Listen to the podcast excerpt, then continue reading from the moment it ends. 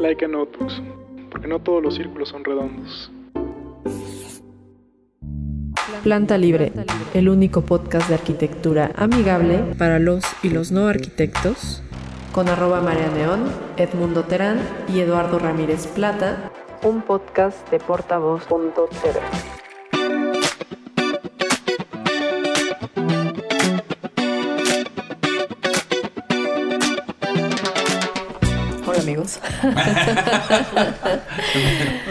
¿Cómo están? Bienvenidos de nuevo. El mundo no se ríe, pero a mí sí me da risa que la cortinilla. ¿Por qué siempre te da risa? ¿Por qué te ríes? Ay, soy una persona feliz, o sea, perdóname. Mm, Este. No. No, sí, sí, no. Ok. Oh, bueno. Sí, ok. Está bien. Contagiosa. Bienvenidos de nuevo a su podcast favorito para los y los no arquitectos, que además tengo que decir que en mi programa de cierre de conducta urbana de este año en Radio Arquitectura, eh, hubo algunos de ustedes queridos podescuchas que estaban ahí comentando y hubo alguien que dijo así como para los y los no arquitectos, entonces sentí como muy bonito. Y gracias, gracias Ah. a todos por escucharnos. Que aparte cerrando se me quebró la voz y estaba así soltando mis lágrimas. Pero bueno, Un proyecto más logrado. a un proyecto más logrado. Y yo soy arroba María Neón. Yo soy Edmundo Terán. arroba Expacial. Oye, ¿te felicitaron Expacial. por tu cumpleaños o qué? Todavía no, porque es mañana. Ah, es Es que estamos viviendo en el pasado, amigos. Bueno, fue ¿Sabes hace qué te deben de mandar? 15 días. Chistes. Chistes buenos. Chistes buenos. Chistes Exacto, buenos. para que tome nota y me salgan mejor. Ay, muy bien. yo soy Eduardo Ramírez Plata, arroba E Ramírez Plata. Y nos pueden seguir también en nuestra página de Facebook, Planta Libre, y en Twitter En como Twitter. arroba planta libre guion bajo. Que aquí mis queridos compañeros se supone que habíamos quedado que si abrimos la cuenta de Twitter me iban a estar ayudando No, no, no. a manejarla y hasta ahorita nada de nada. Deben, nada. deben de saber que, eh, que nosotros mismos contestamos todo lo que nos escriben, ¿no? Sí. A Yo contesto el contestar los- 85 o 90% de las bueno, cosas. deben de saber que Marea Neón contesta el 85% de las cosas. Y, y nosotros Edmundo, con- le Edmundo contesta like. como Edmundo. O sea, ni siquiera como planta libre. Edmundo contesta como Edmundo. Gracias por escucharnos. A mí me Ya. tocaron los teléfonos. Edmundo y yo, Edmundo y El teléfono en cabina. Edmundo Arquitectónico. Le mandamos un mensaje de saludo enorme a Iker, que está en Dublín, y que además fue su cumpleaños también. En octubre. Felicidades, Perdón. Gustavo. Feliz no cumpleaños. Feliz porque- cumpleaños. 48. Además, este, yo, yo en el episodio pasado ni hablé tanto porque estaba de cámara. Tú estabas en teléfono y yo estaba en cámara, entonces mi, mi tiempo me dio de. Teléfono. Edmundo de estaba dando los rondines, ¿no? es que estaba caminando Estaba alrededor de verificando, nosotros. estaba supervisando. No, pero A ver. nosotros somos los que contestamos directamente los mensajes y Y- nos da muchísimo gusto recibirlos y le cedemos siempre a, a Marlene eh, el, El honor, honor. de contestarlos, No, sí es pero un todos honor. lo leemos. poder hablar con ustedes, la verdad. Gracias, gracias, gracias por todos sus mensajes, comentarios. Cada vez más y más personas hacen el maratón. O sea, eso está cañón. Ya lo voy a hacer yo también. Y que nos dicen como, oigan, de verdad nos acompañan todos los días en el trabajo, las historias de trabajo con puros ingenieros y nadie me comprende. Y les pongo planta libre y ya se alivianan. Entonces, gracias a ustedes. ¿Qué onda con las ambulancias? Ya no, son- no se habían tocado No, tantas ambulancias, ¿no? Y este no es ambulancia, este es como bombero, yo creo. ¿no? No sé. Vivimos en. Es que estamos en el Aguaguedón, aquí en la. Ciudad de México. Y La ciudad está medio muerta, pero bueno, cuando salga esto ya vamos a ver si sobrevivió o no sobrevivió la ciudad. Sí sobrevivimos, porque somos resilientes. Pero bueno, hoy va a ser un programa serio. Un programa serio. Sí. No tiene por qué serlo, pero lo va a ser. Es un programa bien serio. Eh, hay alguien, tu querido amigo, que nos está mandando mensajes semana con semana, preguntándonos sobre hablen de BIM. Hemos escuchado tus plegarias y Llegó el momento. ya Llegó el momento. Llegó el momento. mundo cambia, las tecnologías cambian, los recursos cambian. y estamos bien atrasados. Y hoy estamos recibiendo a Claudia Orihuela y a Mariana Martínez. Hola Claudia. Hola Mariana. Hola. Ay, qué bonito se escucha. Es que además saben Es que que- me gusta mucho que sean chicas. Casi no tenemos mujeres invitadas acá. ¿Cómo? Pero, si pero las no, es por, no es por decisión, ¿eh? O sea, sí han sido las cosas. ha sido no, al contrario. Eh, amamos a las mujeres eh, en, en buen, en buen sentido. ¿no? Admiramos. Admiramos. Igual que al hombre, o sea, en fin. O sea, no hay. no estoy haciendo Eduardo, no, otra vez, no. Otra vez. ¿Qué habíamos dicho? Ya, ya con eso entendimos. Antes de arrancar, tengo que mandarle un saludo a arroba Víctor-V-H que, eh, que, que pone planta libre en todo su despacho. Y le dije, bueno, pues te mereces unos saludos a todo tu despacho. supuesto. Saludos. Y nos escuchan de parte de Degas Arquitectos, que no sé si es como Degas, como el pintor, Como el pintor. que no creo, pero pues sí, sí, pues sí. Pues de ra. Pues Degas. En fin, gracias por O escucharnos, Degas. Víctor. Charles Degas. Et on parle en français maintenant? Ya. Parfait. Uy, uy, uy. Muy bien, oui, oui, oui, la, la, la. Y vamos a proseguir. Entonces, bienvenidas, muchachas. Gracias. Y antes que nada, nosotros, ahorita nosotros tres, el auditorio, y somos un representante de- del bien común. Ustedes saben que nos escuchan arquitectos y no arquitectos y nos tienen que explicar con manzanitas de qué va la cosa. Y ahora nosotros vamos a hacer... Audi- el ¿se auditorio. ¿Te acuerdas que en, que en maratón alguien jugaba, o sea, como que ganaba la ignorancia? Venimos de ficha negra. De hecho, Marlene viene de ficha negra. No, yo vengo de azul, Ah, sí, es azul. de marinero. Pero nosotros vamos a hacer la ignorancia hoy y ustedes van a ser eh, los entes de luz y nos van a iluminar a todos Yo negro nosotros. riguroso. Camino a la luz. Negro riguroso, no, cuadritos no, es negro cuadritos, riguroso. Traigo cuadritos, traigo cuadritos. Muy bien. Hay muchas preguntas del BIM. Hay muchas preguntas. ¿Qué es? ¿Con qué se come? Exacto. ¿Qué hacen Primero, ustedes? Claudia, ¿qué es BIM? Son siglas de. Pero está en español. Pero quisiera, ¿no? antes de que nos platiquen, o de que entremos ¿No? así clavados en qué es BIM, BIM. un poco que nos platiquen qué, qué hacen. Que se no es dedican, son arquitectas, las, las dos, Blim. egresadas. que, no es, que no es Blim, Netflix Sí. contra Bueno, Blim. no. eh, primero les doy la palabra a Mariana. Mariana, ¿puedes Hola. empezar? Este, bueno, yo soy arquitecta. Eh, ahorita estoy trabajando en Legorreta. Pero bueno, ahorita no hago así como BIM en todo. Más bien usamos Revit como una herramienta de dibujo. Pero tuve la oportunidad de estar en el equipo BIM del nuevo aeropuerto, donde realmente fue donde se este, Vaya, vaya. desarrolló y aprendí y, y, pues de alguna manera tuve esa experiencia como BIM. Ya sé que ahorita es un tema un poco polémico, pero pues bueno, ese es como mi contexto. Yo egresé de la Universidad Autónoma de Baja California en el campus de Mexicali y bueno, me vine acá a trabajar y pues ya tengo un año completo y antes eh, siete meses. Ok. Bueno, Bueno. ahora les cedo a Claudia. Claudia. Hola, mucho gusto a Es todos. que es de relevos esta situación. Sí, es de relevo. Eh, mucho gusto a todos los que nos están escuchando. Yo soy Claudia Orihuela. eh, muchas gracias por invitarme. Este, pues yo soy egresada de la Facultad de Arquitectura. Yo nací siendo BIM. Generación BIM. Mi tesis es del BIM. ah, llama, sí. ¿Cuántos años tienes, Claudia?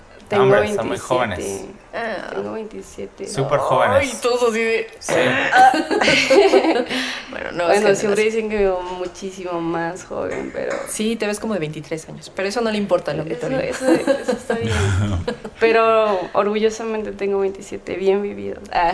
Muy bien. Bueno, y entonces, este, pues sí nací siendo en este tema tecnológico que siempre me, pues me llamó mucho la atención desde que iba en, la secundaria. Creo que hice un tema de, este, un tema de tecnologías de implementación ahí en algunos cursos de programación y no sé qué más. Este, ese tema tecnológico siempre me, me tocó el alma, pues porque es inevitable, ¿no? O sea, cada vez más vemos este, avanzar la tecnología a pasos muy, muy, muy eh, gigantes. Y, este, bueno, mi tema de tesis que fue de, se llama Construcción de Metodologías BIM y los gestores de la información arquitectónica, porque yo apunto a que todo este tema de la implementación del BIM como metodología tiene que ver con la gestión de información. Entonces, este, pues sí, soy egresada de la Facultad de Arquitectura y con mi tema de tesis. es A ver. Y alguien se preguntará como, bueno, ¿y BIM qué es? ¿Qué Como, es es, BIM? como el Internet de las cosas? Es un software. o es un software, Se o, consigue es, pirata. o es una forma de pensamiento, es una corriente filosófica. ¿De qué va BIM? ¿De qué va B, BIM? B de bueno y latina y M. BIM. Exactamente. Bien, Building Information Modeling es la traducción en, en inglés, que es el modelado de la información de los edificios. Y bueno, aquí vienen unos conceptos. Bueno, yo creo, más bien, antes de que sigamos con ese tema de qué es, yo creo que todo el mundo ya sabe qué es. O sea, No, No, ¿eh? Yo me he no. topado con Yo, creo- personas yo que sabes no qué saben. creo. Mira, yo trabajo en una desarrolladora inmobiliaria. ok. A ver, a ver, empecemos por ese tema. O sea, Ah, tú no me puedes entrevistar a mí.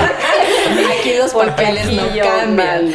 No, es, eh, creo yo que nadie sabe con exactitud qué es y también hay muchísimas personas que tienen miedo sobre eso. Porque, según nuestras fuentes, según lo que creemos que es y lo que entendemos y lo que han comentado, porque mm, también te tienes que certificar en BIM, es que temen con eh, pues los números y hablando como ya de programación y ya viéndonos como bien ñeños, pues son eh, valores muy específicos, exactos y no pueden ser vulnerables a manipulación ajena, según esto. Entonces, de pronto, muchas cosas en obra, en la, en la administración de obra, eh, pues no precisamente son exactas y permiten que hayan flujos no solo de información, sino como de Extraordinarios. dinero. Ajá, por llamarlos de alguna forma. Por llamarlos de alguna forma, indirectos, vamos a llamarlos así. Entonces temen que al ser una especie como de base de datos, yo me acuerdo cuando estaba en la universidad nos enseñaron Neodata, ¿no? Para empezar como con precios unitarios y los catálogos de conceptos y tú empiezas como a introducir toda esta información y, y- y después los volúmenes, etcétera, van cuadrando como si fuera una especie de Excel. Entonces, a muchas personas, contratistas y demás, les da miedo que al ser eh, pues un sistema programado cuadrado, lineal, etcétera. A ver, ¿por qué no dejamos que nos explique Mariana? No, lo- yo le estoy diciendo como lo que nosotros creemos y que ella nos diga lo que sí es y lo que creo yo que Es por que, lo que es que está bien, está bien porque así, no sé, mucha gente también se identifica como que con las mismas dudas, ¿no? Está bien que digan aquí, en este momento, o sea, que ustedes que realmente piensan... porque somos la tema. ignorancia. Sí, bueno, no, no, no, no, no, más bien, porque Yo al no, final... pero, pero vamos a ver. Ay, bueno, no tienes dudas, yo sí tengo dudas. No, pero a ver. o sea, Al final sí, sí. estamos en el medio, pero Claro. bueno, o sea, yo sí quería escuchar una, por lo menos una opinión con respecto a, a- a- en este grupo, saber qué, qué piensan al respecto, ¿no? Yo sí pienso que ya el tema ya está muy tocado. Yo sí pienso que el tema está muy tocado. Y pienso que mucha gente ya entiende que es BIM, o sea, ya entiende que no, no es un software, porque todo el tiempo Ujú. es, no, que BIM, Revit, y todo el mundo en la oficina o en todos lados, que no es un software, que es una metodología, ¿no? Todo el tiempo lo he escuchado. No sé si porque en el mundo en el que yo me desarrollo ya está muy, eh, pues... eh, Manoseado. Sí, ya está muy, muy, muy... eh, pues es, es normal, ¿no? Sí, yo sí trabajo en una, una empresa que es de instalaciones en general. eh, hacemos este BIM, sí hacemos BIM, pero este, pues obviamente ya es tocar otros temas de software más, más este, específico. Bueno, sí utilizamos Revit, pero Revit MEP, ¿no? Entonces, eh, tocando el tema este de, de, pues, qué es MEP, qué es Revit, qué es, eh, qué grado de Revit puedo aprender para saber BIM, o sea, ahí, ahí es donde está la confusión, pero no hay confusión, pienso yo, en que a la gente le queda claro que es una metodología de trabajo. Es este cambio que hubo cuando, poniendo una analogía de ejemplo, eh, este cambio que hubo en la, en la época de la producción de serie y antes era de manera artesanal, es un cambio así de, de grande para los procesos de producción arquitectónica, ¿no? que de pasar de algo que era un software eh, CAD, que sí lo conocemos, ¿no? Pero pienso que tampoco era tan diferente del, del quehacer en mano, ¿no? Porque después del quehacer en mano había que producir para muchos proyectos, para un proyecto muy grande, había que producir en masa mucho, mucho, mucho. Lo que vino a hacer el CAD fue a acelerar ese proceso un poco más rápido, pero realmente no cambiaba la concepción de ese ejercicio manual, ¿sabes? Yo pienso eso. Ahora, con esta nueva metodología de trabajo en los flujos de, de producción arquitectónica, lo que hace es un trabajo colaborativo, un trabajo que le sumas unos conceptos que cambian de paradigmas, si entendemos el cambio de paradigmas como eh, considerar lo que antes no considerábamos como ahora una nueva, un nuevo camino, pues yo pienso que por ahí va enfocado más el BIM, ¿no?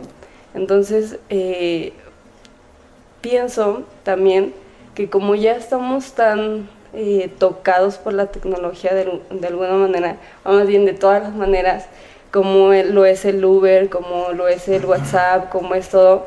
Entonces, eh, inclusive la forma en cómo eh, nos escribimos este, o trabajamos colaborativamente en el Drive y todo esto, por eso siento que sabemos que es la metodología. Pero no. por eso siento que sí, sí, sí sabemos que es esto. Porque ya somos muy nativos de esos sistemas. Estamos, ya, y aunque, aunque sí tocas la parte esta del miedo y de las resistencias humanas, que es uno de los principales problemas de por qué no se ha implementado esta metodología en muchas empresas, que eh, tocando un tema internacional eh, se está volviendo una, una, una especie de estrategia para licitación pública en donde ya se, ya se está haciendo este, eh, esta metodología de manera obligatoria, o sea, sí o sí. Sí, Mariana. Yo también le voy a decir a Mariana porque Mariana está así como de sí, ya. decir algo. ¿Qué pasó? Ah, ¿Qué, pasó? opino? Nada aquí. Presente. Escuchando. Pues estoy muy de acuerdo en lo que dices del BIM. Yo ahorita creo que, bueno, por lo que me ha tocado vivir, eh, o sea, como hablando de experiencia propia y lo que he podido ver, yo creo que ahorita estamos como en una etapa en la que hay dos tipos de, o sea, dos generaciones. Una que ya es prácticamente nativa de la tecnología, que pues de alguna manera somos nosotros, que ya pues nos das una app y de alguna manera encontramos cómo funciona y la otra, que bueno, pues es como la experiencia, que todavía no, o sea, todavía no tienen ese feeling de la tecnología, ¿no? Aquí lo principal que yo veo es que en AutoCAD, como pues se tiene años trabajando, estamos más acostumbrados a trabajar en 2D. O sea, todos hacemos fachadas, cortes, plantas, y en BIM es prácticamente hacer la maqueta virtual. Y de ahí sacar el 2D. Entonces, esa metodología es como ese pues choque positivo de alguna manera entre esas dos, o sea, esos dos puntos de vista. Yo creo que ese es uno de los principales factores por los cuales BIM no se ha implementado del todo en algunos despachos o algunas empresas o lo que sea. Y este y sí, la otra también estoy de acuerdo, es ese miedo de que de alguna manera pues ya tienes una cuantificación muy exacta. Yo saben que creo, eh, hablando ya a nivel muy, muy, muy personal y laboral, efectivamente, como, como decía Claudia, nosotros estamos todavía muy acostumbrados a que trabajamos en respirador, yo soy la generación, creo, o sea, no soy la primera generación. yo, yo no, no, soy la primera generación. Es nativa del respirador. Ella es la del estilógrafo. Del estilógrafo. Nativa del No, estilógrafo. Esto, no empieces a tronelarme, por favor. Y el cúter en el muslo, ¿no? El, exacto, en el muslo. No, pero, pero yo sí, eh, mi primer acercamiento con la arquitectura fue a mano todavía, ¿no? Y, y la mitad de mi universidad dibujé a mano. Entonces la situación es de que AutoCAD para nosotros se volvió una herramienta que te, que te permitía seguir dibujando como si fuera en un plano, en un espacio infinito, ¿no? Este, donde podías modificar escala, etcétera, y poder hacer cambios sin necesidad de comenzar de nuevo.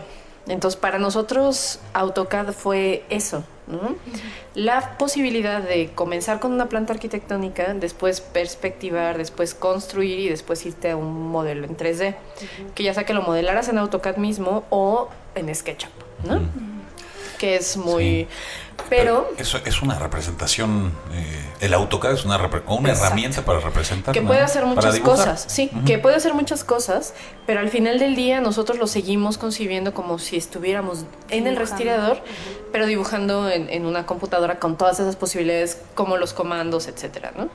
Entonces, eh, la única vez que yo utilicé Revit, que, que creo que tiene más que ver no solo con el proceso eh, de trabajo y modelado, sino de raciocinio cuando estás pensando un proyecto. Muchas veces sucede, y tú, amigo, que nos estás escuchando, si eres arquitecto, lo sabéis. Si ustedes no son arquitecto, perdón, pero teníamos que hablar de ese tema.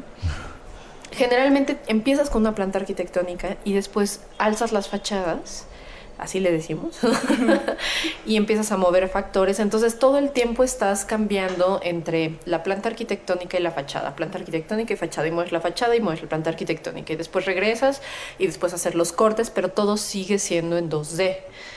Casi nunca, al menos yo como proyectista, que es lo que hago en mi día a día, eh, difícilmente me imagino el, eh, el objeto completamente en 3D con todos los detalles, porque incluso cuando lo empiezas a, a modelar, notas algunos detalles que van a salir en obra y dices, bueno, pues voy ajustando esto, o cuando ya tengo mi proyecto estructural, porque yo proyecto, lo mando a cálculo estructural, después me regresan el estructural, lo empato y empiezan a salir los detalles, como, "Uta, esta traba hay que voltearla, porque pues, con el desarrollo de la escalera no me va a dar, etcétera o tienes que ajustar los cerramientos de las ventanas y eso te repercute en fachada.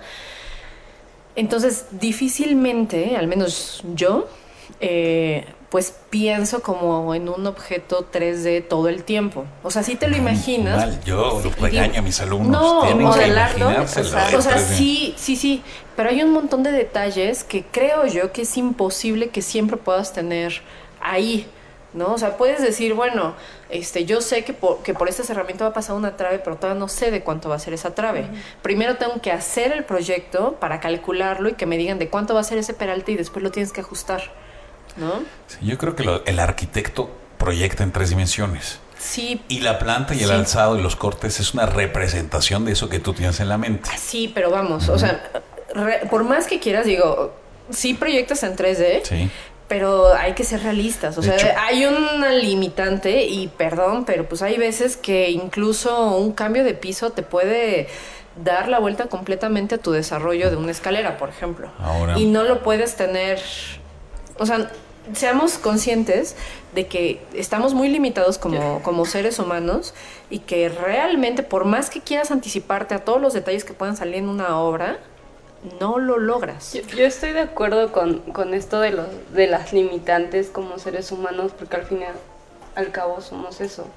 eh, una limitación. No somos de- arquitectos, este, pasamos de Pero- lo mortal pero- a lo pero- inmortal, Perdón, a lo perdón, este Dios.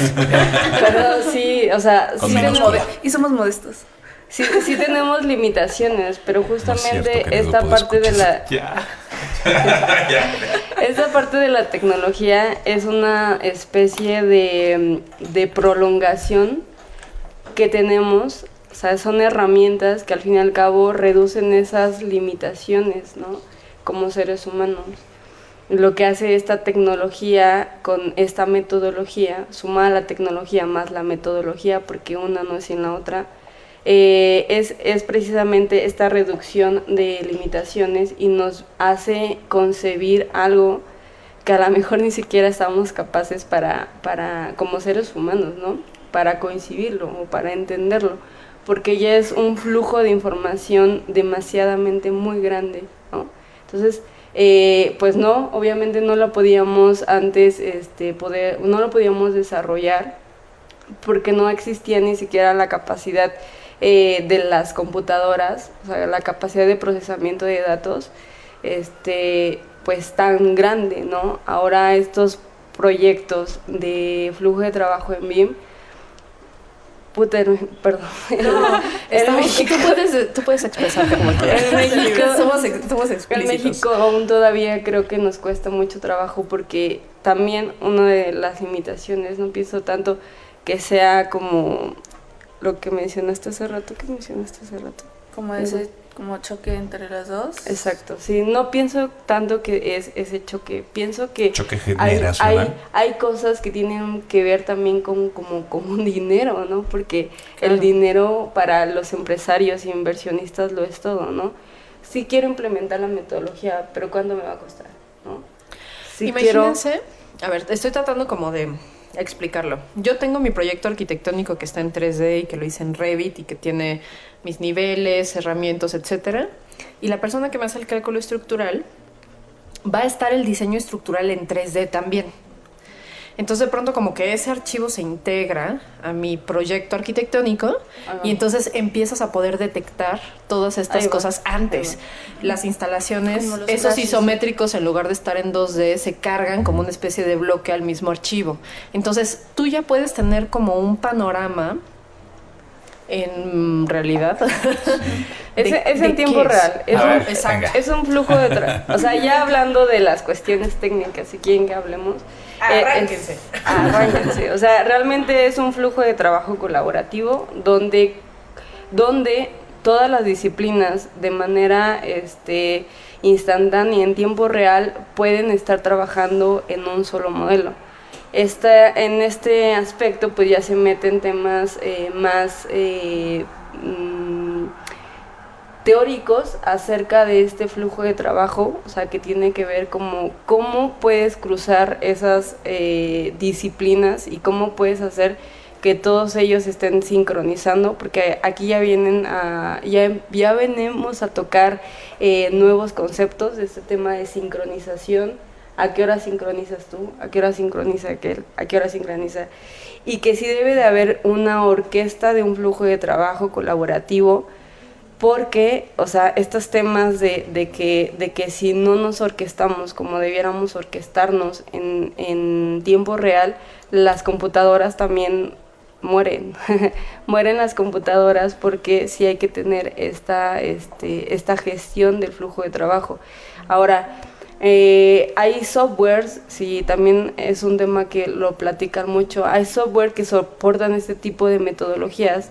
Uno de ellos es Revit, pero también existen otros software como eh, Archicad y otro software que también es, es Orplan, que es más del lado este, europeo. Y, architectural también, ¿no? Pero realmente AutoCAD ya está Es obsoleto. Archicad. O sea, ¿sí sienten que está obsoleto? No, ahí va, el- ahí va la cuestión, es que al- hay algo, un nuevo concepto dentro de la metodología BIM que se llama este, interoperabilidad.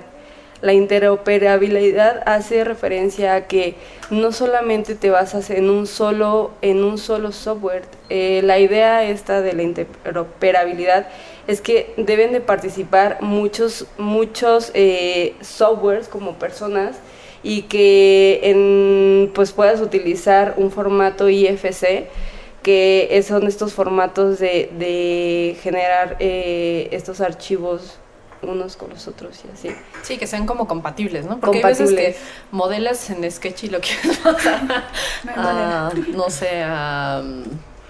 ¿Cómo se llama? 3DS. este, 3D Max. 3D Max, perdón. Y ya, no sé, las capas ya no son compatibles, todas, ya ya, no puedes aplicar los materiales igual, los bloques explotan. Esto es la interoperabilidad y eso eso es para lo, a dónde vamos, ¿no? O sea, ya al final de, del día es este es hacer que toda la información en estos flujos de datos eh, de los big data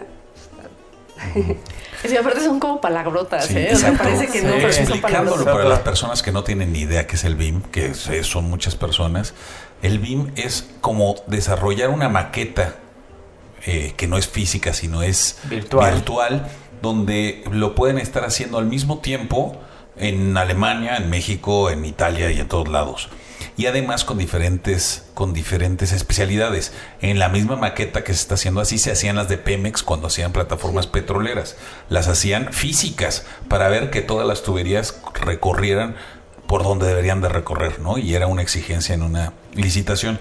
Ahora se hacen virtuales y te marca errores, a diferencia de los renders o cuando se levantaba en tres dimensiones no existía la gravedad, ¿no? Y aquí sí te marca errores y pasa una tubería por una trave, te marca errores y pasa la escalera por una trave, te marca cualquier error y al mismo tiempo de que están haciendo esa maqueta virtual, también les da resultados previos de cantidad de varillas, de, o sea, cuantificación. Es lo que les comentaban en un principio, que no es... Eh, que las licitaciones se van a ver favorecidas porque ya no es calcular el número de varillas, sino que dice necesitas tres kilómetros de varillas para hacer este, este claro. esta, esta parte, ¿no?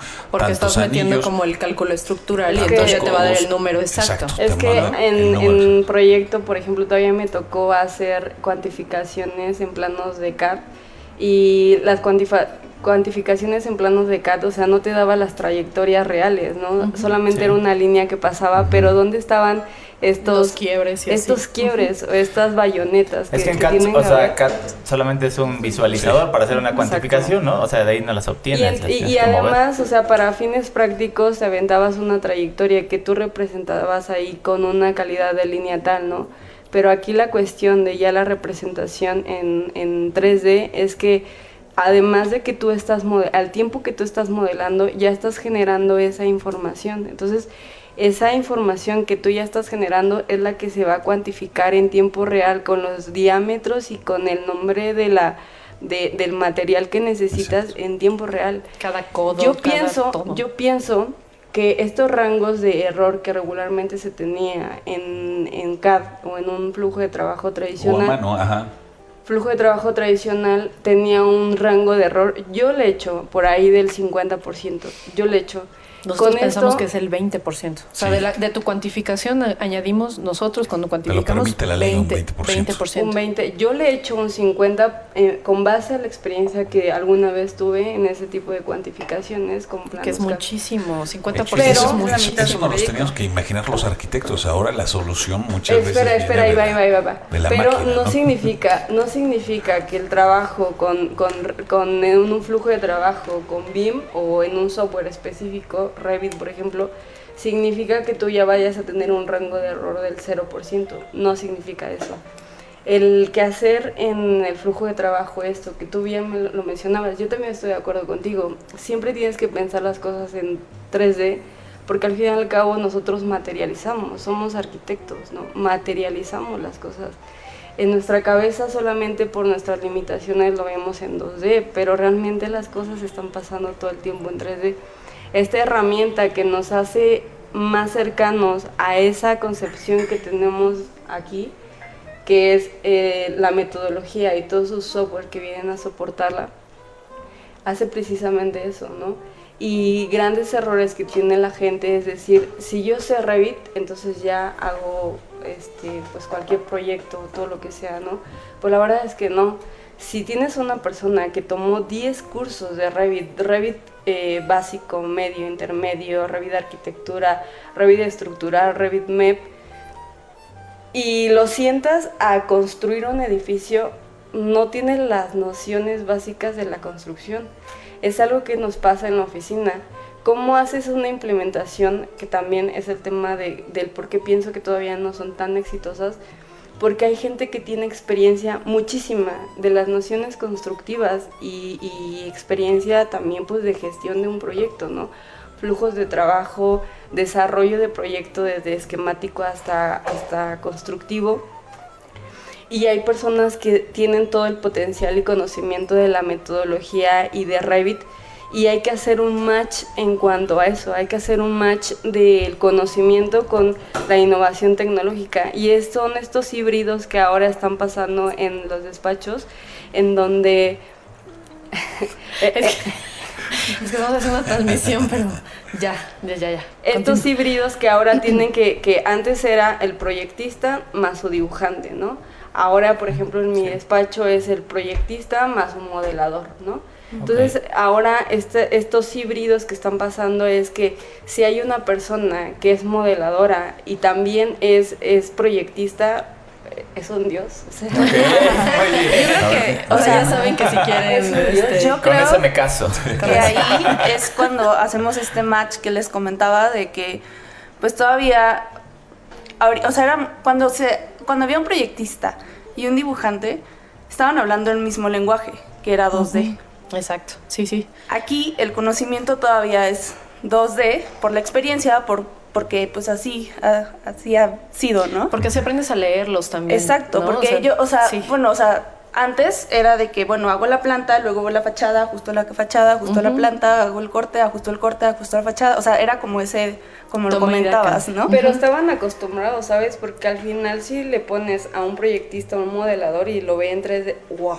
Claro, o sea, Sí. pero muchas veces, y lo, lo creo que aquí va más, no en el producto final, sino en el proceso. Sino, es como, oye, pero es que es una línea. No es una línea. Es, Es un muro. un- es un, Sí.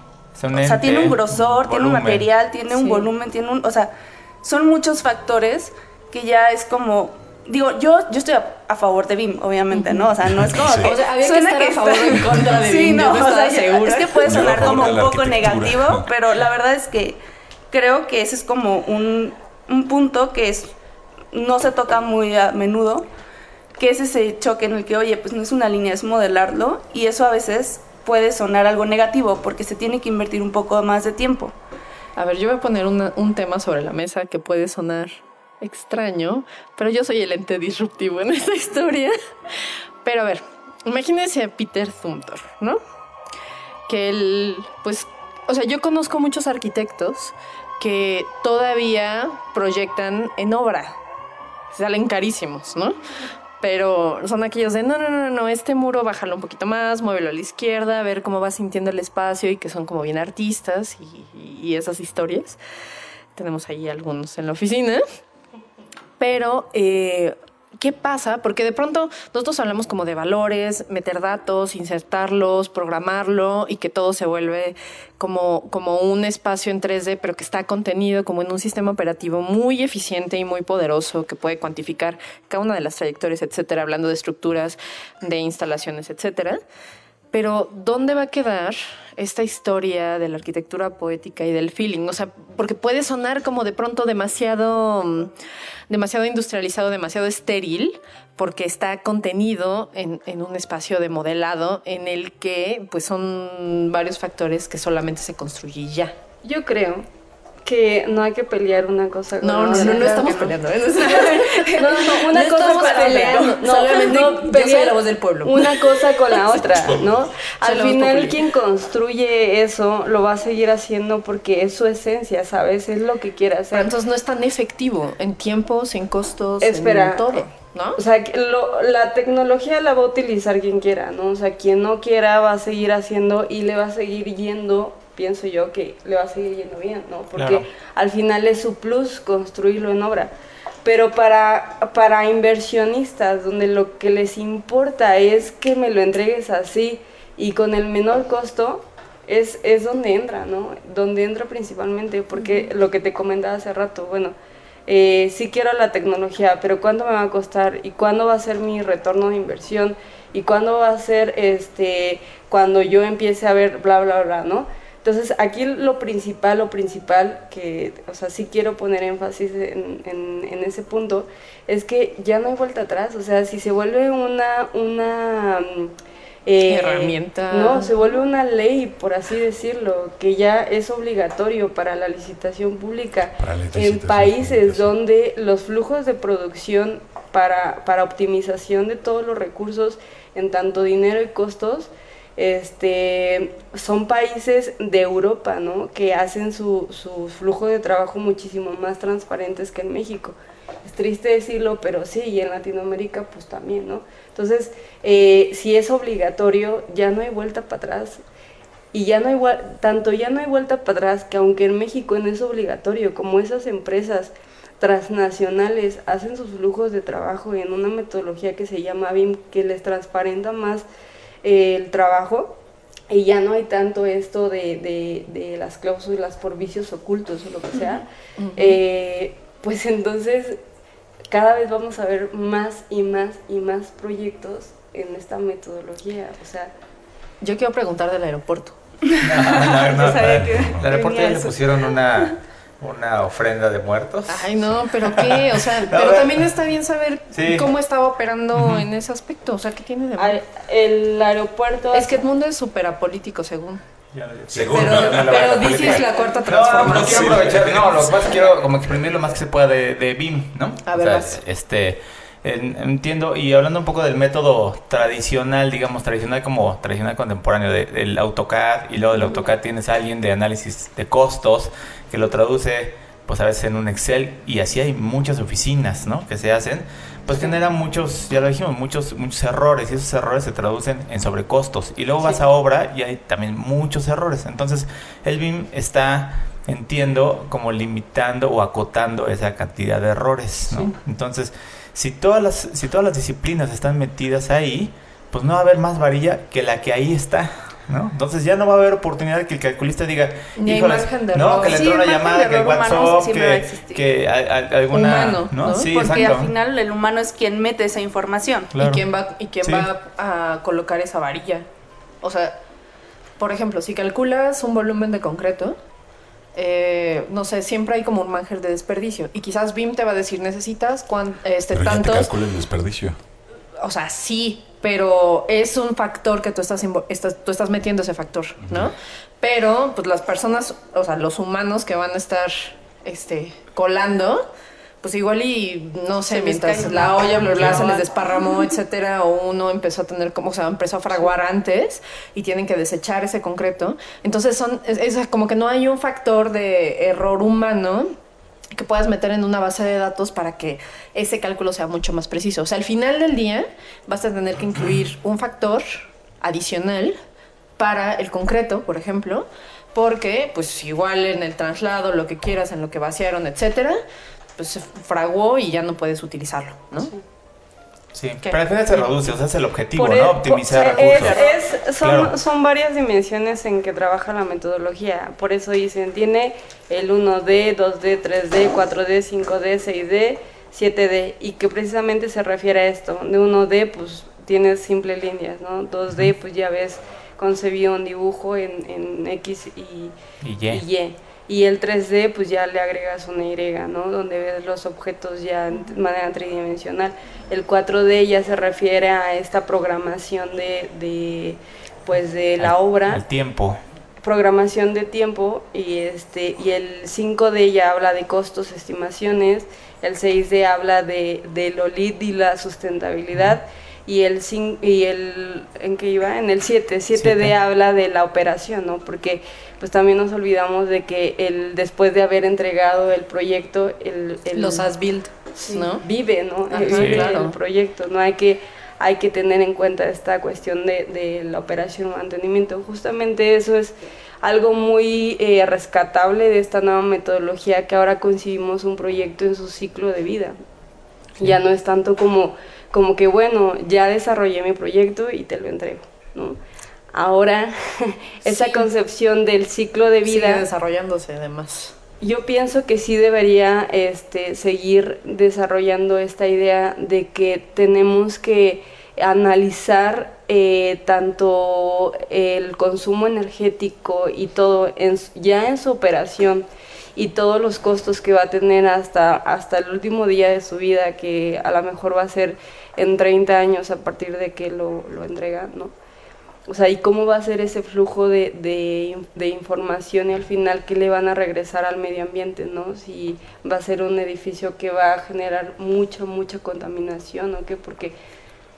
Eso pues, justo iba a, eso iba a preguntar, o sea, ustedes también, o sea, dentro del sistema BIM, ustedes pueden prospectivar la cantidad de agua que van a utilizar en 30 años, la cantidad de, pues no sé, este, Energía eléctrica. energía eléctrica, este, basura, etcétera, o sea, Va, va para allá, va, Va para para allá. allá. Yo no lo he hecho sinceramente, si te digo, ah, pues sí, el software. No, no lo he hecho sinceramente, pero esa es, esa es la filosofía, sí es una filosofía, esa es la filosofía. o sea, poder hacer análisis, por ejemplo, Exacto. ahorita vamos a hablar del ¿no? aeropuerto, porque Mariano tiene que hablar del aeropuerto, porque se, porque se la vi. Pero eh, a propósito de eso, pues estaban diciendo como eh, Santa Lucía, los estudios de Santa Lucía, que es impacto como general, van a tardar 10 años, ¿no? Porque bueno, sabemos que no es como pues hacer enchiladas con pollo y ya. Pero, eh, o sea, ya dentro de un sistema, en el momento en el que yo estoy haciendo un anteproyecto, pues ya puedes prospectivar como, bueno, ¿cuál va a ser la carga de, de consumo energético?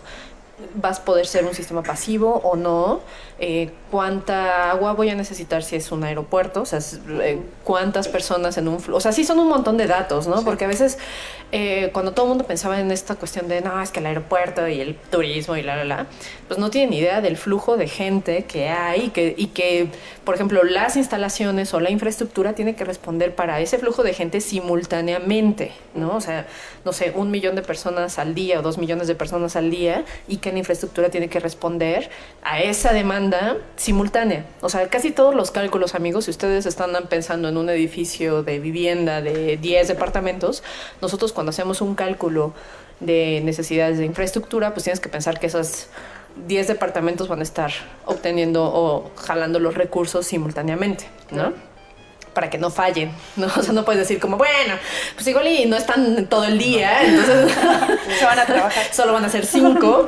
No, tienes que pensar en esos 10 simultáneamente. Entonces, en proyectos muy grandes, que, que es donde BIM se está em- empleando ahorita, que según yo, es como en proyectos muy, Sí. muy grandes, esta perspectiva como de, bueno, hay un flujo de dos millones de personas diarios, por decir así, estoy ex- quizás exagerando muchísimo, pero eh, pues cuánta energía eléctrica va a estar consumiendo esas dos personas, esas dos millones de personas al día, agua, transporte, vialidad, basura, etcétera, etcétera, etcétera. Entonces, eh, o sea, qué tan factible puede ser, si sí o sí, ¿no? Pues sí, o sea, e- este, este tema de, de, te comentaba, del 6D, que trata de precisamente tratar de analizar estas consecuencias energéticas que va a tener un proyecto, este, sí, sí se toma en cuenta en muchos proyectos eh, de, la temática BIM, que ya con la ayuda de, y soporte de los software que ya son más específicos como EcoSim y demás, otro que hay de Autodesk que es, eh, ay, se me fue el nombre, a ver si ahorita lo recuerdo, que trata de ello, trata de, de analizar toda esa información proveniente de un modelo BIM con los Big Data, con los Big Data, que, es precisamente esto, incluir y hacer interactuar todos los flujos de información a grandes escalas, ¿no? Con un sentido y con una jerarquización. Entonces, eh, esta idea de analizar estos flujos de información en estos software apunta a ello, ¿no? A que esta, a esta, hagamos estrategias antes de que se construya el edificio para que sea más sustentable, ¿no? Muy bien, Mariana, ha llegado tu momento. Sabía que eventualmente iba a llegar. No podemos, no, no, no podemos irnos sin hablar de eso. Eh, digo, Edmundo, como siempre, pone su cara como de, ay, no, no hablemos de cosas polémicas, polarizadas y políticas, pero creo que es bien De la aplicación importante. del BIM en el proyecto del arquitecto. Sí, vamos a ser muy objetivos. No, no vamos a hablar de.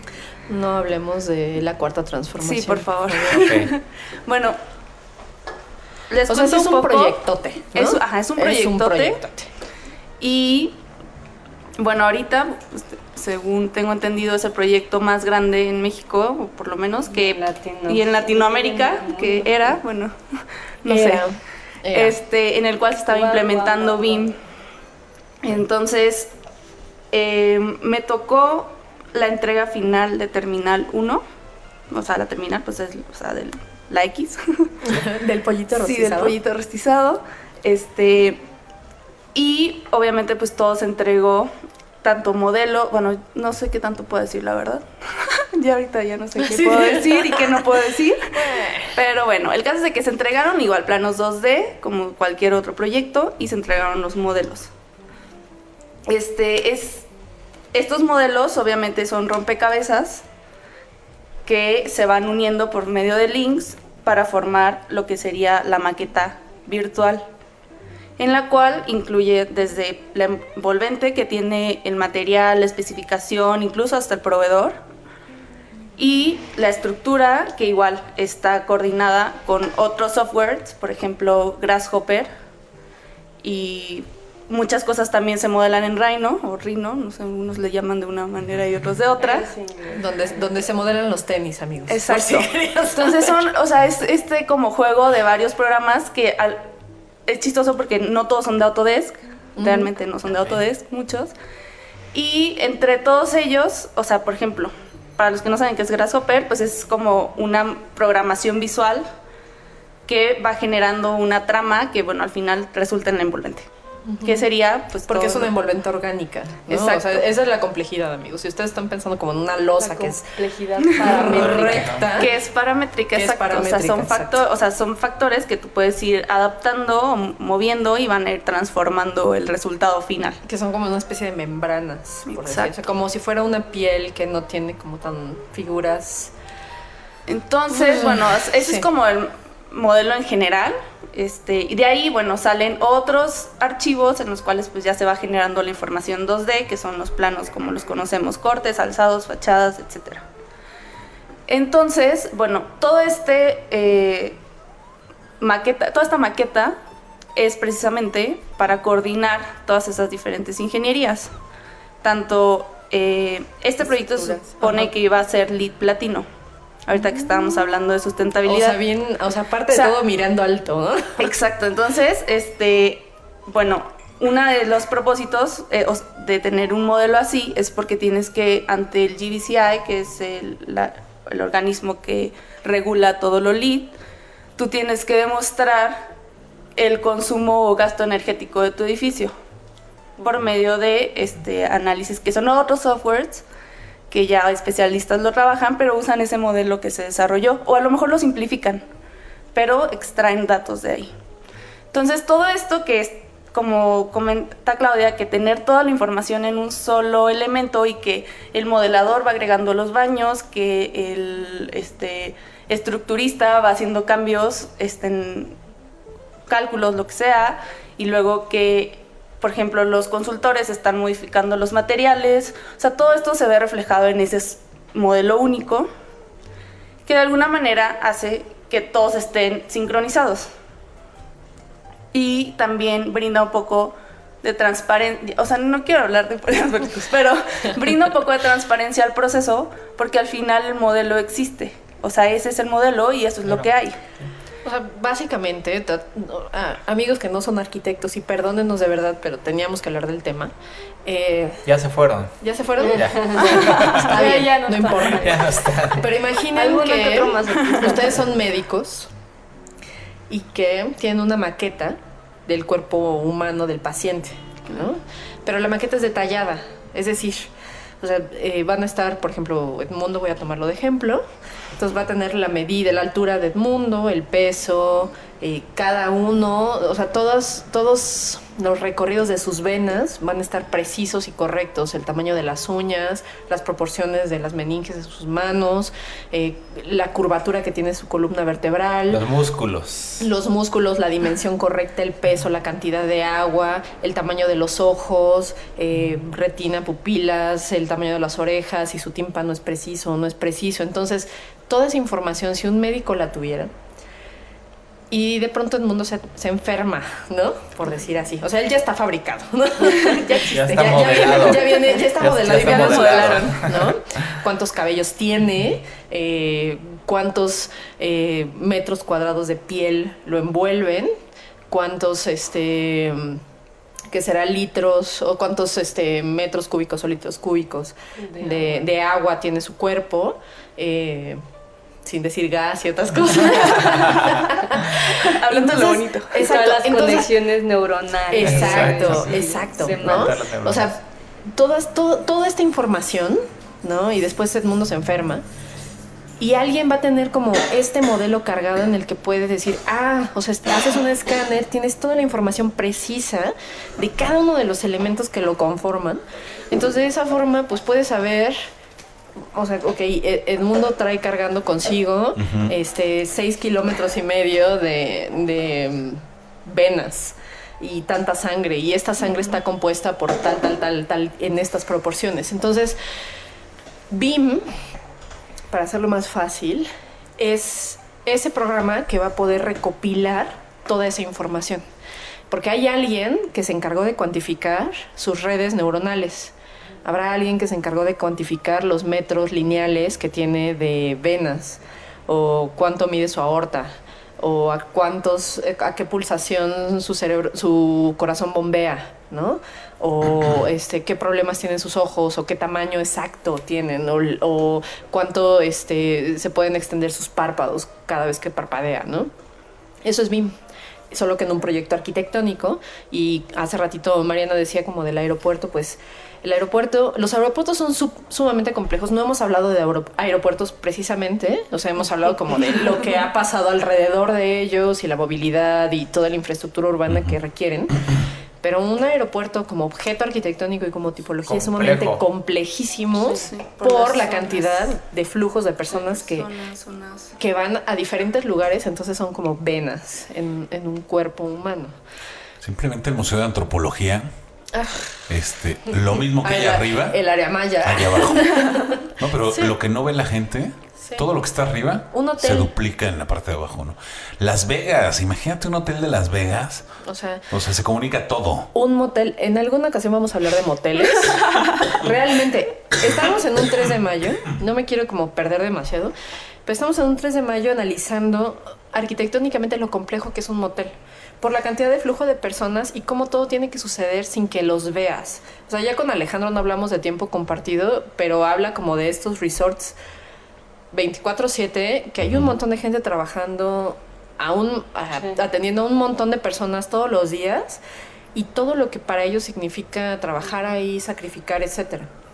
Y en un motel, por ejemplo, decíamos, bueno, simplemente el hecho de las camareras que entran, salen, bajan, tienen que llevar a una lavandería que está oculta, que nunca nadie ve, donde lavan, planchan, doblan. O motel, dije. motel.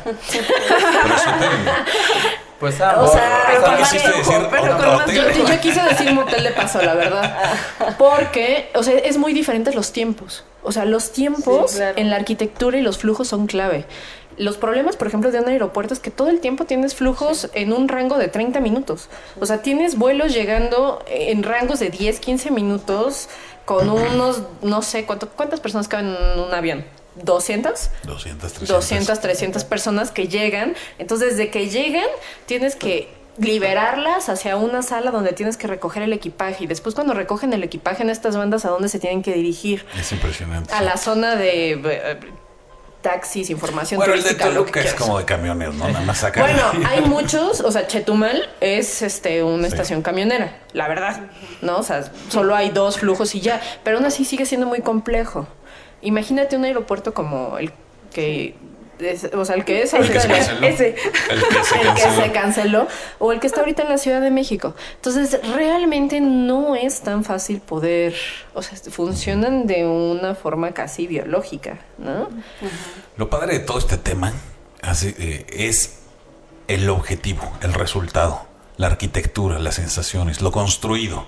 Eres un romántico. no, pero es en serio, o sea, nosotros nos podríamos matar, pero el cliente, el que lo va a vivir, el que lo va a habitar, ese no le importa si lo hiciste a mano, si lo hiciste en AutoCAD, si lo hiciste Pero sí le va a importar si está mal hecho. No, no, no. Pero estamos hablando de las sensaciones y, de, todo lo que genera la arquitectura. el cliente, es el habitante, porque un cliente puede ser un... Bueno, sí, hablamos de cliente como usuario, ¿no? El usuario, porque a un aeropuerto, pues todos somos eh, los usuarios, somos los clientes, ¿no? El cliente, bueno, sí, efectivamente, si quieres verlo así, este, pues es el que paga, ¿no? Pero el usuario, la arquitectura pues, es, es el objetivo, ¿no? Sí. Hazle como quieras. Si lo quieres hacer en obra, si lo quieres hacer sobre piedras o de las rodillas, pero hazlo. Hazlo. Yo quiero que nos, nos platiquen un poco cómo entrarle al BIM, ¿no? Eh, hay mucha gente que nos escucha que está estudiando arquitectura o recién egresados que nos digan, ¿por dónde empiezo? ¿No? Porque ya eh, hemos dicho muchas cosas, pero, pero todavía no está claro qué es. Pues es que es una metodología. Exacto, es un método. Ok, sale, ese método. ¿Dónde lo compro? ¿Dónde lo estudio? ¿Con qué empiezo? Pues para mí es, o sea, mi introducción al BIM es muy chistosa, yo digo, porque yo tenía Revit en mi computadora. Vamos a, pues obviamente para mí BIM era Revit, ¿no? Entonces yo tenía una entrega final. Yo no sabía instalar programas. Mi SketchUp se murió. y tenía una entrega al día siguiente. Entonces yo estaba en crisis porque yo tenía que desarrollar esa entrega, que era, digo, no era muy compleja, pero pues era así, una geometría, ventanas, puertas, bla, bla, bla. Entonces, pues tenía Revit. Pues en YouTube me puse a, ahí a cómo se hacen ventanas, cómo se hacen, de una manera muy sencilla, ¿no? Pero pues de alguna manera fue como, creo que tenemos esto nato de la tecnología, de alguna manera YouTube sí es bastante útil y salió lo que era la volumetría. Luego me di cuenta que pues sí se podía explorar más, se podía aprender más. Yo siempre he enfocado al, model, al modelado, o sea, tratar de sacar una planta y las fachadas y un corte. Cuando entro a trabajar al nuevo aeropuerto, yo creí que sabía. Cuando entro me doy cuenta que no sabía nada. Pero no estaba mal porque precisamente era parte como de formar como un equipo que no tuviera vicios. Entonces, eh, en ese momento, que no supiera nada, que solo supiera modelar y hacer puertas y ventanas, pues era bastante óptimo. Ahí fue cuando poco a poco fue qué es colaborativo, qué es este links, qué son esto, qué es el otro, cómo se desarrolla esto. y ahí la verdad a mí es cuando se me abrió el panorama de todas las posibilidades del BIM. Este, por eso digo que es algo chistoso. No es como que un día dije voy a aprender BIM. Yo tengo dos preguntas que nos mandaron. Pero, yo quiero antes contestarle la pregunta desde mi punto de vista. Yo creo que eh, primero tenemos que ubicarnos como, porque sí en el BIM intervienen diferentes eh, disciplinas de ingeniería y de arquitectura, ¿no? Entonces primero yo pienso que para introducirte en el campo del BIM primero tienes que pensar qué disciplina soy, ¿no? Entonces, a partir de que te ubicas dentro de tu disciplina, inclusive qué es lo que hago dentro de mi disciplina, ahí corre línea, ¿no? Entonces, corre línea en el, en el sentido de que, pues, eh, existen estos software, eh, por mencionar el que, el que sí manejo con más, este, pues, con más experiencia, pues es Revit, ¿no? Si estás dentro del, sector de arquitectura, entonces sí está eh, dedicado serie de, cursos este, y también tutoriales, como ya decía, en YouTube, que es de Revit arquitectura y regularmente se dividen en básico, medio y avanzado. Un avanzado ya tiene que ver con cómo cuantificas, cómo realizas los flujos de trabajo en, en esta metodología y tú cómo te comunicas con con los demás participantes en este flujo de trabajo. Ya si tú quieres ser un gestor o un eh, BIM manager, hay, existen este, cursos más especializados, uno que yo tomé, que, se que es de la empresa de Darko, que ya te especializa más para que tú orquestes todo este flujo de trabajo y sepas enfocar a cada departamento y sepas meter eh, pues tanto plantillas, filtros, sepas cómo coordinar, sepas hacer los planes de ejecución y, y todo ello. Planes de ejecución bien que se conocen por otro lado, si tú eh, te especializas más en la parte de instalaciones, existe esta eh, otra línea que es este el, el Revit que va más enfocado a todas estas especializaciones de, de, ingenierías que tanto es eh, mecánicas, que es aire acondicionado, este, pluvial, también existen las instalaciones especiales y cada una, y las eléctricas también, este, que, que, se enfocan porque pues, aprender Revit MEP en general también es algo eh, muy, muy ambiguo, ¿no? Entonces ya existen cursos más especializados que es Revit eléctrico, Revit este, mecánico, Revit. Y existen también esos niveles que es básico, medio y, y este, avanzado y también para estructuras existe, este, si tú te especializas más en las estructuras, pues también Revit medio, intermedio y avanzado. muy bien. Hay, hay un libro que es de Autodesk que se llama Mastering Revit for Architecture, que la verdad es que es un poco técnico, pero yo creo que ya que te quieres especializar en esto, sí es de mucha ayuda. O sea, te explica con manzanitas y tutor, incluso tiene como ayuda en videos, que ahí te dice dónde y cómo conseguirlos, en los que te van diciendo, o sea, desde lo más básico hasta, o sea, de hacer una plantilla, hacer muros, hacer ventanas, hasta filtros, este, como todo enfocado a arquitectura, ¿no? O sea, aquí pues yo no sé MEP, la verdad. Revit MEP, no tengo ni idea. Claudia se ríe así de... Sí, ya sé. O sea, yo todo lo he enfocado, o sea, siempre ha sido mm, arquitectura. Entonces, yo creo que si eres arquitecto, ese libro, pues sí te sirve por lo menos tenerlo de consulta. A ver, ahí van dos preguntas para las dos. Y la primera es, volviendo al aeropuerto. Y ya con eso vamos a cerrar porque ya nos tenemos que ir. Pero eh, la primera, bueno, están ligadas y tienen que ver con Andrés Manuel. Oh, Pues en primera que hay mucha corrupción detrás del aeropuerto y creo yo que BIM es una forma de saber qué tanto sí y qué tanto no, ¿no? Y ustedes nos dicen si sí o si no. Y la otra pregunta, aunque Edmundo no le parezca porque está poniendo su cara como de "Ah, me voy a retirar del micrófono, pero es que es nuestro trabajo, Edmundo, aunque no te guste. Eh, ¿Por qué hay tanto retraso en obras y se supone que están implementando un sistema como mucho más eficiente? ¿Y por qué después de tanto tiempo llevan el 30% nada más construido? O sea, nosotros ya sabemos que iba una y Sí. que iba una perspectiva hasta el 2050, la última etapa. Eso ya lo sabíamos todos, ¿no? Pero se supone que ahorita, en este momento en el que lo han cancelado, ya debería haber un avance mucho mayor. Pues bueno, yo soy arroba y. No, ya, ya, ya, déjalas. Yo, yo sí pienso, ah, hace rato comentábamos de esto que en México está llegando la tecnología malamente, o sea, no la estamos utilizando y pienso yo como debería. Entonces, eh, yo sí, yo sí creo que el no tener instituciones dedicadas a estandarizaciones de información y a un flujo de trabajo, porque esto debería de empezar desde el gobierno, ¿no? Esto de que el gobierno diga, ¿saben qué? Este, quiero que me entreguen eh, los proyectos ya para la licitación pública en formatos eh, BIM, ¿no? ¿Por qué? Porque lo que me va a reducir van a ser costos y demás, ¿no? Pero ahí, ahí hay otro tema, porque también, o sea, no sabes qué tipo de gente va a analizar eso, esas, esos entregables, ¿no? Entonces, yo sí pienso que por ahí va la cuestión esto de los retrasos, porque al final ahorita estamos haciendo implementaciones híbridas. Es decir, que primero hacemos todo en AutoCAD y después lo pasamos todo a Revit, ¿no? Sí. Entonces, estamos queriendo implementar una tecnología mal, mal, Sí, porque duplicas esfuerzos. haces el doble. Y eso, eso también te lo mencionan muchos documentos de, de implementación o introducciones al BIM, ¿no?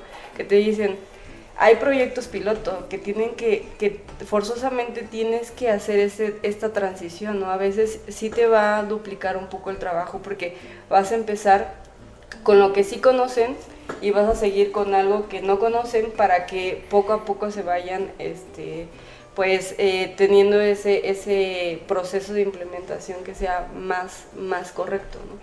Entonces, yo sí pienso que ese, es- ese es uno de los problemas. Lo demás, pues, no me meto en temas también de No la corrupción y de la El, el, el BIM es aplicable a todas Pero las escalas de arquitectura. bueno, falta de- mundo, ya nos vamos. María. María, compórtate. Mariana. Ay, sí, ya saben cómo para que me invitan.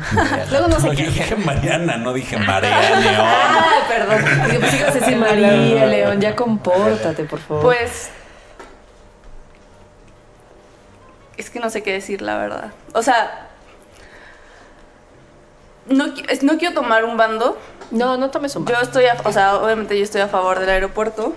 Si no, no, pues no tendría sentido lo que he hecho de mi carrera.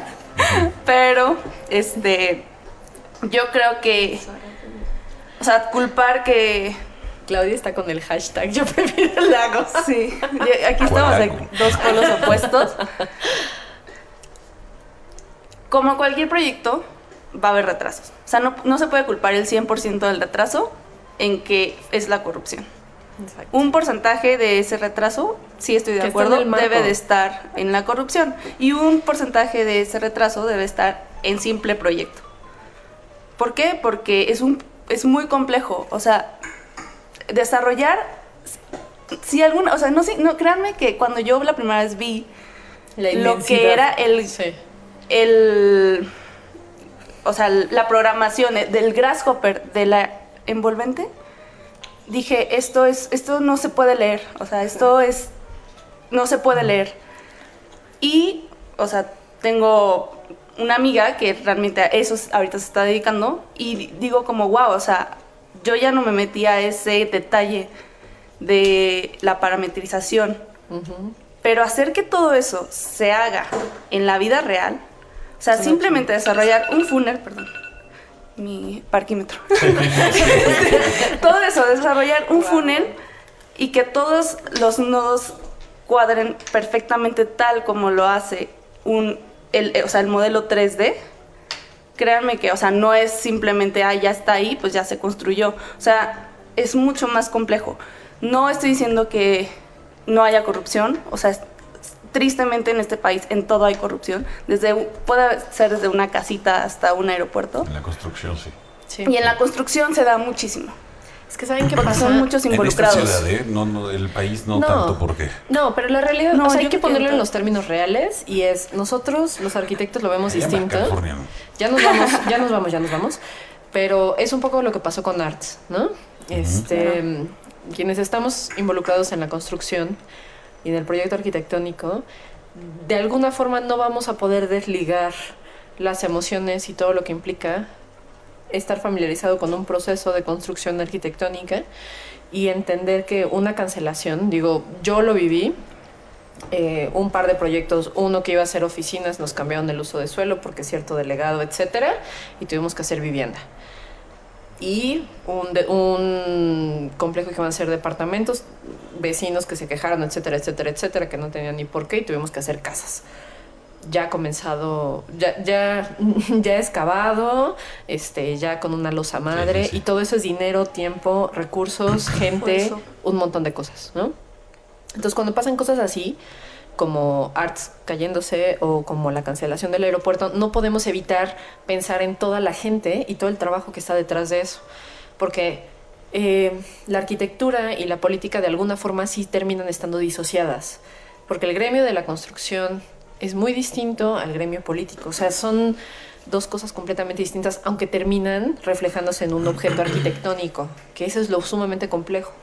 Entonces, al final del día, aquí lo vamos a medir en, términos arquitectónicos y lo complejo que significa esa obra. Y todo el mundo, o sea, yo no he conocido a alguien que no sea este arquitecto que diga, pues, ah, o sea, estaba bien para hacerlo, ¿no?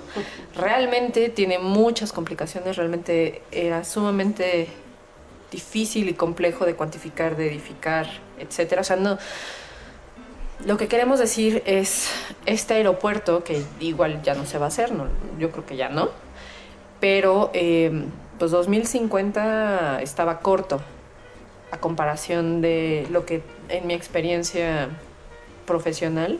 O sea, simplemente el mejoramiento de terreno era una locura. No porque no existe el lago. O sea, el, lago ya no existe y está seco. Pero el suelo sigue siendo arcilloso. Entonces, pues sí, son como un montón de esfuerzos eh, que no tienen absolutamente nada que ver porque la gente que está trabajando ahí, quienes hacían los modelos, quienes hacían prospección, etc, etc, etc, etc, pues son personas que no estaban involucradas con otros intereses que Que tratan de hacer lo mejor. Eh, claro, por supuesto, porque eso tiene que estar ahí de pie, esté o no esté. O sea, podríamos hablar de la estela de luz y si algún día encontráramos a alguien que viniera y nos contara del trabajo de la estela de luz, que fue opaca en muchísimos aspectos, pero en la ejecución, pues tampoco es Al final O sea, no, es, no estaría fácil. Entonces, eso es algo que, que en algún momento tendremos que platicar de qué es lo que pasa con ese tipo de proyectos que son de una manufactura muy prolija, pero que se ven opacados por decisiones o por marcos contextuales políticos eh, que son complicados, ¿no? Ya nos vamos. Pues muy bien. Esta es una nota alta, amigos. O sea, en la arquitectura no hay buenos ni malos. si se cae, ¿cómo no? Ah. Somos imparciales. Tenemos una gran responsabilidad siempre, ¿no? Siempre. Aunque sea una casa, sea un edificio, sea un aeropuerto, tenemos una gran responsabilidad y hay que hacerlo eh, éticamente. ¿no? Mientras lo hagamos con ética, no vamos a afectar al de junto. ¿no? ¿Y dónde las pueden seguir, escuchar, consultar? Porque va a haber gente que van a preguntar un montón de cosas. ¿Y dónde las pueden localizar? Aguas, ¿eh? Aguas. Aguas. Eh, bueno, yo sí puedo dar mi correo, este, amigos, ya personalmente.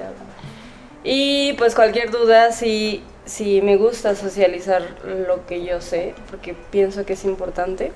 Eh, mi correo, no sé, lo digo aquí. Sí, o sí, sí. claro. Publicamos, ok. orihuelaclaudia.hotmail.com Lo vamos a Así postar también, amigos. Orihuela va Ah, con sí, H. porque es con H. Orihuela. Orihuela. Ori, H-U-L-A, Claudia. Juntito. Ori sin H. mm, ¿Qué más? Orihuela Claudia. orihuelaclaudia.hotmail.com El mundo toman sus Yo notas. estoy- No, no, no, es que muy bien, muy bien, muy bien, pero con Hotmail todavía.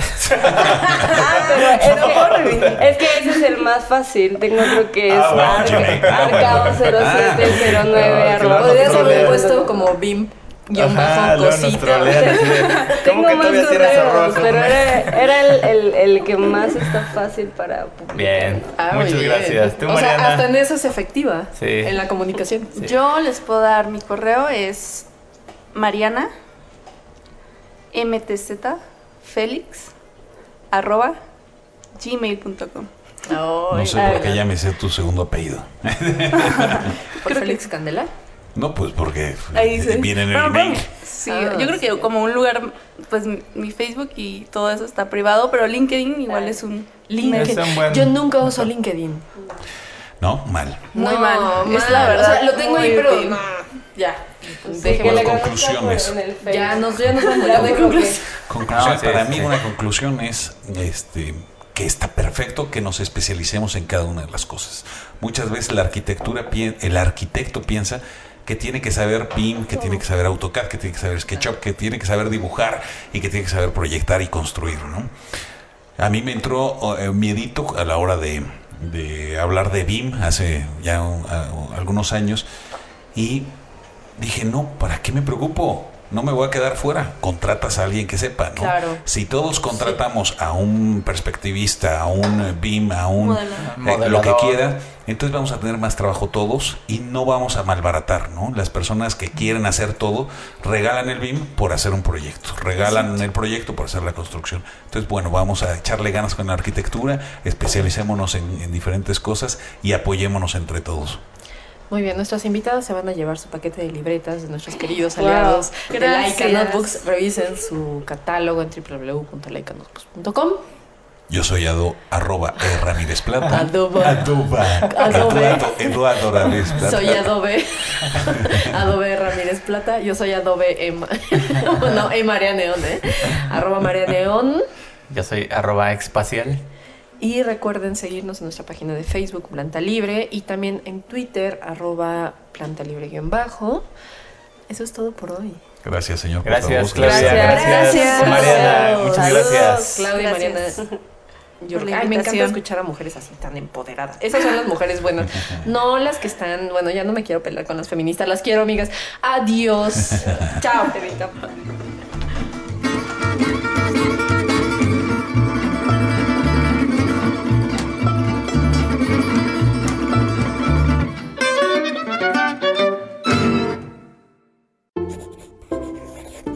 Like a Notebooks, porque no todos los círculos son redondos.